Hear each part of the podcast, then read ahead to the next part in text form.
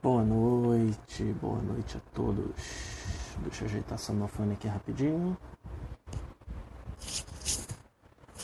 Hum, vai assim mesmo. Pessoal, vamos começar aqui a live. Começando aqui às 9 horas. Tá todo mundo me ouvindo? Depois confirma pra mim, tá legal?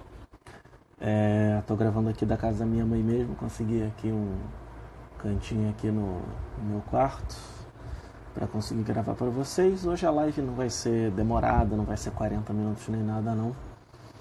É, mas eu gostaria de falar desse assunto importante que é de organização dos estudos, tá?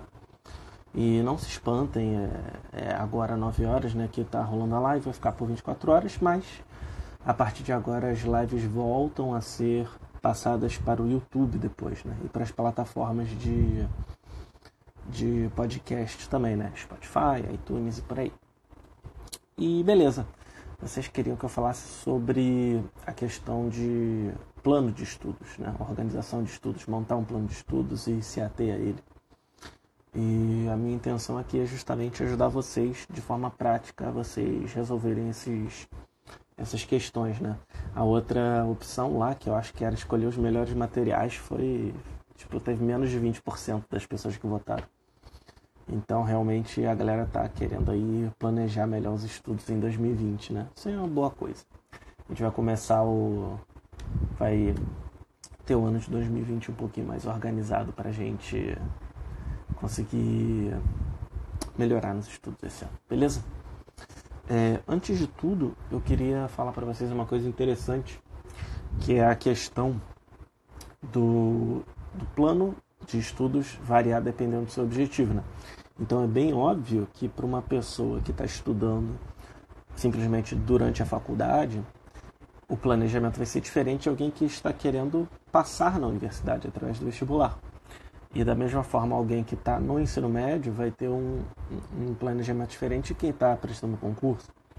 Ou então quem vai fazer residência, ou quem vai fazer mestrado, doutorado. Então, a gente tem uma série de diferenças e a gente tem que, tem que saber essas questões, né? Porque realmente a gente tem que adaptar isso de acordo com a nossa realidade, tá? Não dá para não dá pra gente tentar achar que um planejamento para concurso vai servir para se eu for um aluno de ensino médio e por aí vai. Então tem algumas opções, né? Você pode estar fazendo vestibular, concurso, escola normal, é, residência, é, faculdade normal, mestrado, doutorado, por aí vai. Então vocês têm que ter isso em mente, né? E quando eu for falar os conteúdos daqui. Beleza, é... Entrou aí. É... Primeiro eu queria falar com vocês a questão de divisão do tempo. Porque muita gente que fala sobre plano de estudos, mas a gente não tem muita noção, né? O que uma coisa que eu gosto de fazer é reservar um momento do dia para que você possa estudar. No meu caso, meu estudo é um, uma coisa mais aprofundada. Eu agora estou estudando algumas coisas para o trabalho, estou estudando algumas coisas assim mais de filosofia, mais aprofundadas. Não é algo tão específico como o concurso, mas eu acho que você pode fazer as adaptações necessárias. Então você precisa ter um horário ali para você estudar todo dia, porque Aristóteles dizia que a virtude vem da prática, né? Então você praticar essa, essa, essa habilidade, né, que é essa prática do estudo, você melhora assim na sua capacidade de se manter concentrado, de manter focado ali para você estudar por longos períodos de tempo. E não está falando nem que você precise ficar muitos períodos de tempo, né? Se você estiver começando, cara, uma horinha ali vai, vai ser o suficiente, né? Claro que se for um estudo mais pesado, né, vestibular, concurso, aí já muda um pouco a figura, mas de forma geral, uma horinha, uma hora e meia você já vai estar melhor do que muita gente, né? A, galera fica falando, ah, vou estudar 8 horas. Aí estuda 8 horas e fica 10 dias sem estudar nada. Então é melhor você estudar uma hora e meia todo dia do que você ter essa disparidade entre os dias, né? Se você tem uma constância, é algo muito melhor. Eu sempre sugiro fazer essa divisão de segunda a sábado, não de segunda a sexta e não de segunda a domingo, né? A não sei que realmente esteja próximo da prova, seja algum, alguma matéria muito difícil, né? Você estuda no domingo, porque aí você consegue é, se manter estudando sempre, inclusive no fim de semana, né? Porque a galera às vezes se descuida muito.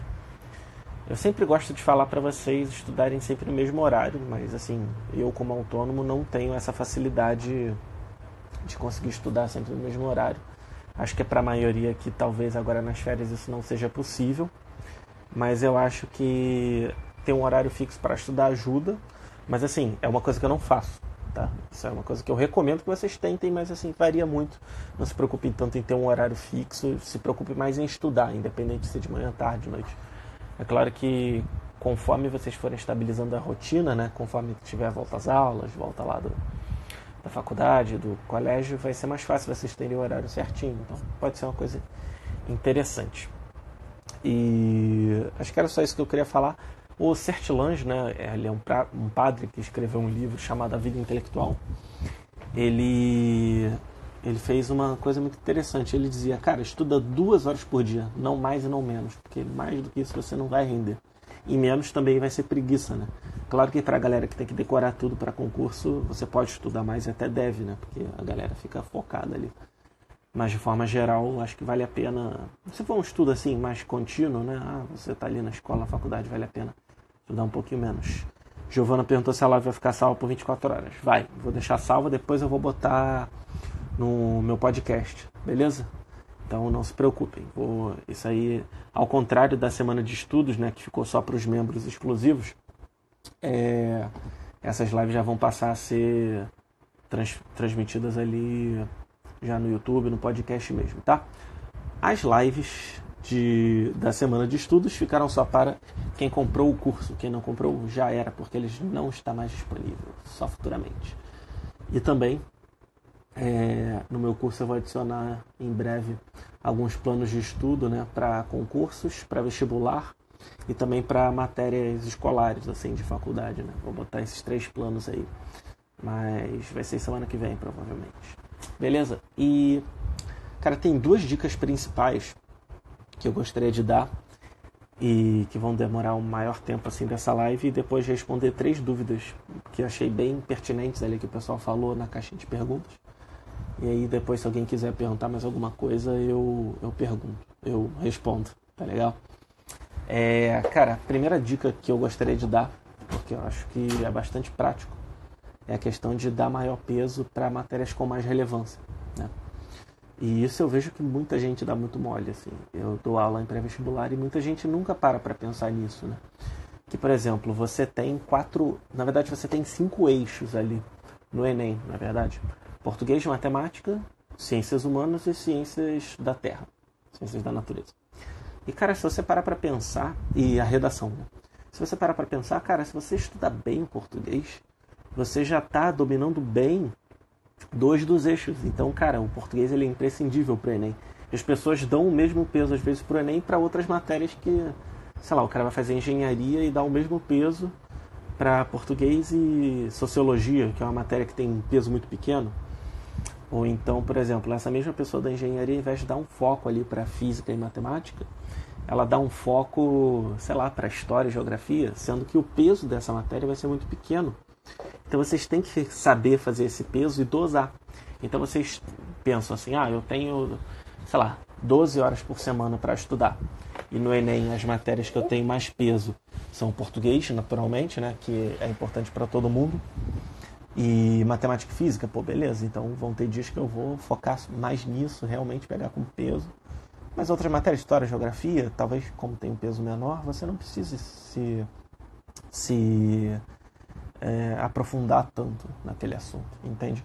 Inclusive parece que o Enem vai mudar e vai ter um dia focado para as matérias gerais e um dia para as específicas.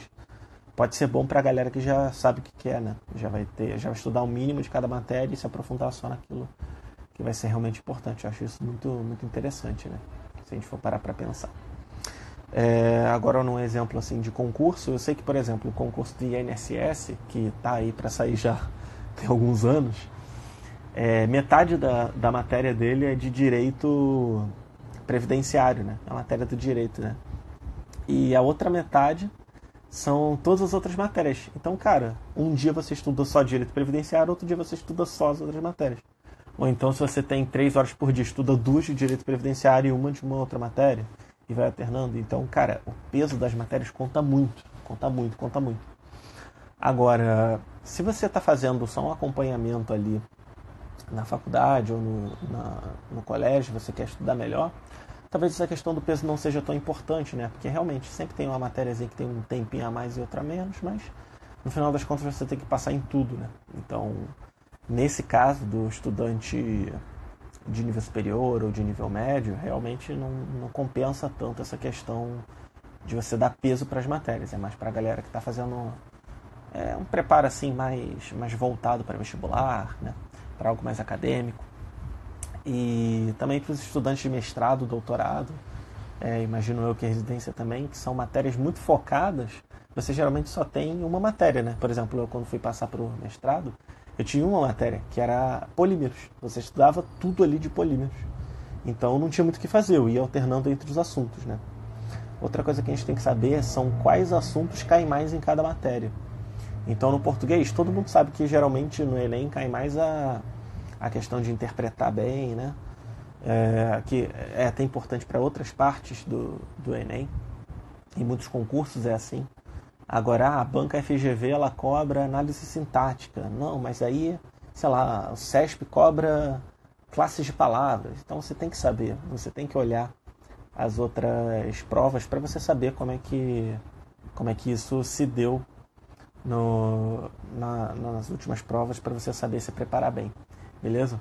E lembrando, se for um acompanhamento escolar de faculdade, você não precisa ter esse rigor todo. E cara, a segunda dica grande ali que eu quero dar é a questão de a gente dar peso grande para as matérias que a gente tem dificuldade. Porque às vezes a gente tem, sei lá, vai estudar para um concurso e tem 10 matérias. Só que, poxa, de repente a gente gosta muito da matéria de ética. Sei lá, né? Tô supondo aqui uma matéria qualquer. E, cara, a gente tende a estudar muito essa matéria quando, na verdade, vai ter cinco questões de ética e 20 questões, sei lá, de direito constitucional. Então, a gente tem que focar realmente no, no, no, não só naquilo que a gente gosta, mas naquilo que vai cair mais e naquilo que a gente tem mais dificuldade, beleza? Então, cara, você se você vai fazer o Enem e você não sabe matemática e aquilo tem peso relevante, vale a pena estudar matemática. No caso do Enem, né, que eu sempre gosto de usar porque é o que a maioria dos estudantes usa, a matemática é importante porque é uma matéria para uma das cinco partes. Então, por exemplo, você vai fazer, sei lá, você vai fazer filosofia. E beleza, matemática não tem um peso maior, mas cara, é uma matéria para 45 questões, é isso? Agora eu não lembro. E agora, você não precisa talvez estudar com tanto afinco química, porque química vai estar diluído ali naqueles conteúdos do caderno de ciências da natureza. Então, a gente tem que fazer uma conformação disso, né? A gente tem que estudar aquilo que a gente tem dificuldade para não ficar só estudando aquilo que a gente gosta, porque aí a gente não tem nem esforço, né? Vai lendo, vai estudando, vai aprendendo e deixa de lado aquilo que a gente tem dificuldade e também, retornando à dica anterior, que foi estudar aquilo que a gente tem mais peso né, na hora de, de considerar a nossa prova. Beleza? E, cara, eu tenho muito essa questão porque eu gosto de aprender as coisas, né? Às vezes eu fico muito na minha zona de conforto. Às vezes eu sei que, cara, beleza, eu estou estudando aqui sobre marketing, que eu estou achando legal para implementar né, no meu trabalho, anunciar no Google e tudo mais. Só que, cara, eu preciso também fazer uma revisão de matemática ali, de um conteúdo ali do ensino médio para poder ensinar melhor. E então seria uma boa, entendeu? E eu tenho que fazer essa distinção, né? No meu caso, onde meu estudo é para mim mesmo, né? Não estudo mais agora para passar em nada.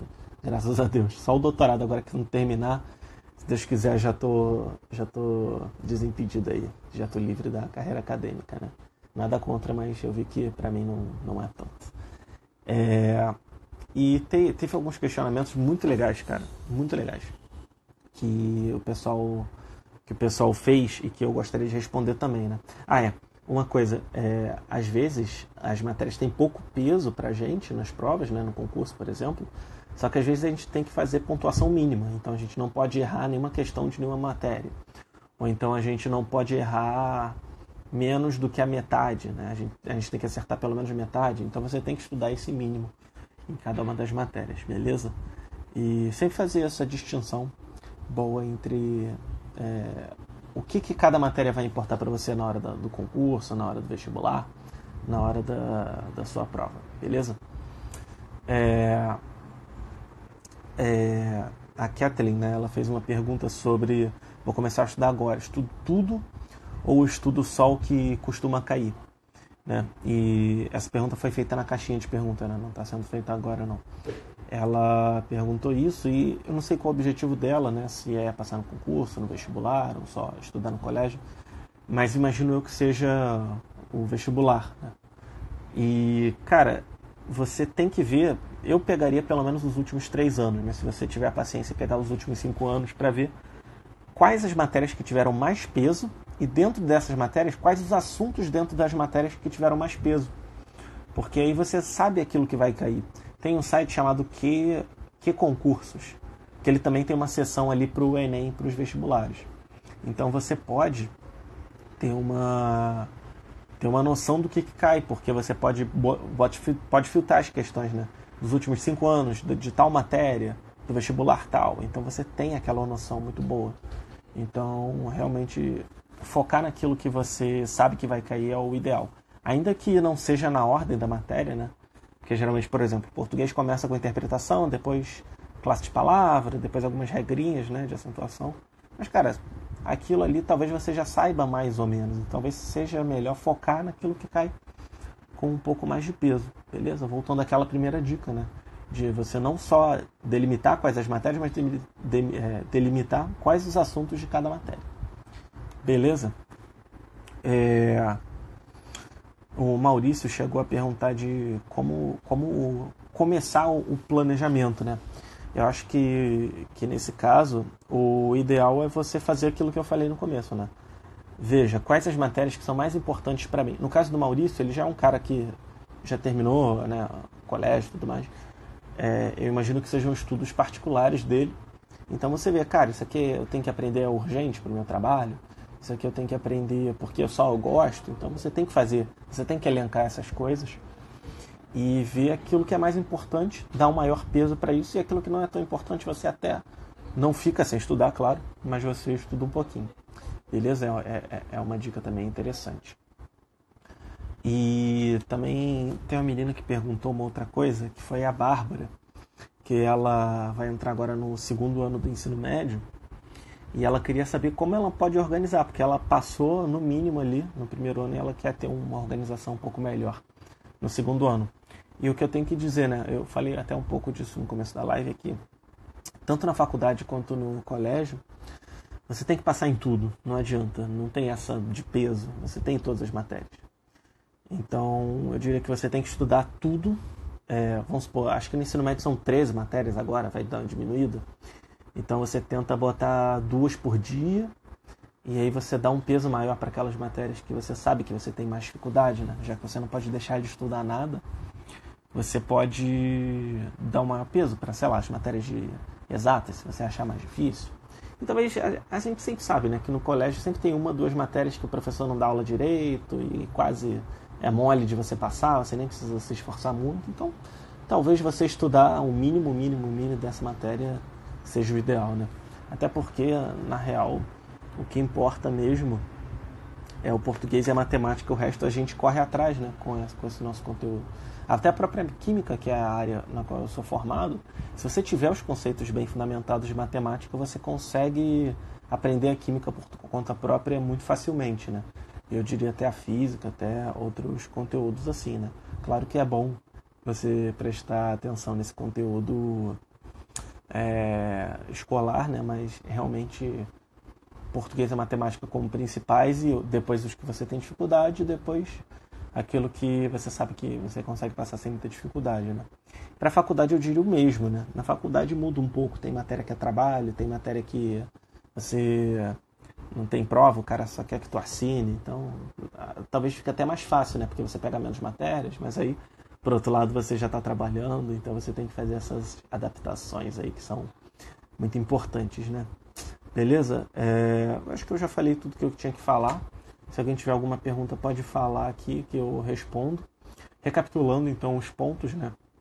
É, sobre o nosso plano de estudos. Primeiro, temos que elencar quais as matérias que vão ter mais peso na nossa prova de concurso, de vestibular. é, ou até mesmo aquilo que costuma cair mais nas provas de colégio, da faculdade. Depois a gente tem que estudar com certo afinco aquilo que a gente tem mais dificuldade, porque geralmente é algo que a gente instintivamente acaba estudando menos. E a gente saber diferenciar né, as diferenças de uma prova de faculdade, de concurso, de vestibular, de residência e tudo mais, saber essas diferenças, beleza? Pessoal, já que vocês não, não botaram pergunta nenhuma, não tem problema. É, se vocês tiverem algum questionamento, corram lá na caixa de perguntas que ainda está disponível, que eu boto aí as respostas aí nos stories, beleza? Foi um prazer estar aqui com vocês. Agora eu vou sair e vou comer pizza, que a minha mãe está fazendo aqui no forninho. Eu já estou doido de vontade de comer, tá bom? Qualquer pergunta vocês façam lá na caixinha, beleza? Até mais, pessoal. Boa noite.